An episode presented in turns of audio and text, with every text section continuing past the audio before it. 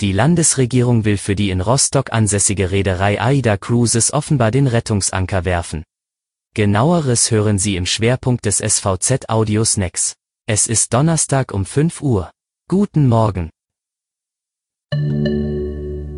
Vorweg die regionalen News. Zoos sowie Tier- und Wildparks sollen ab März wieder öffnen dürfen.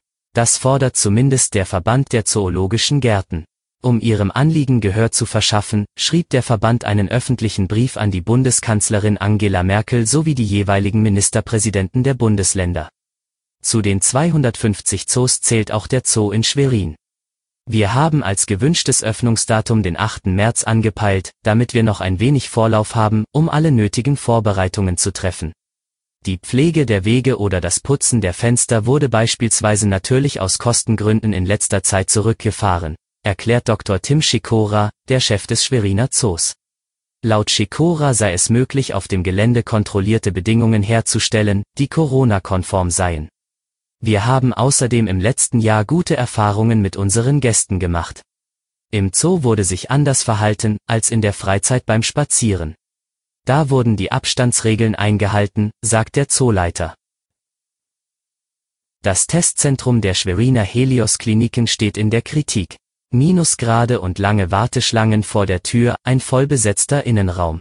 Die Szene, die eine Besucherin vom Corona-Testzentrum bei den Helios-Kliniken heraufbeschwört, klingt erschreckend.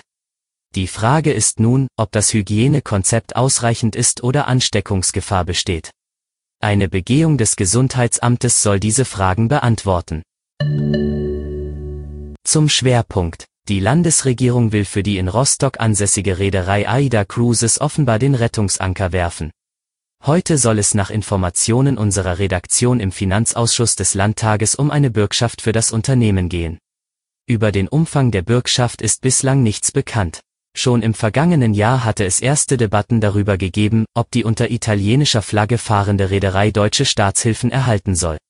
Für die ebenfalls durch die Corona-Krise angeschlagenen MV-Werften wurde schon für dreistellige Millionenbeträge gebürgt.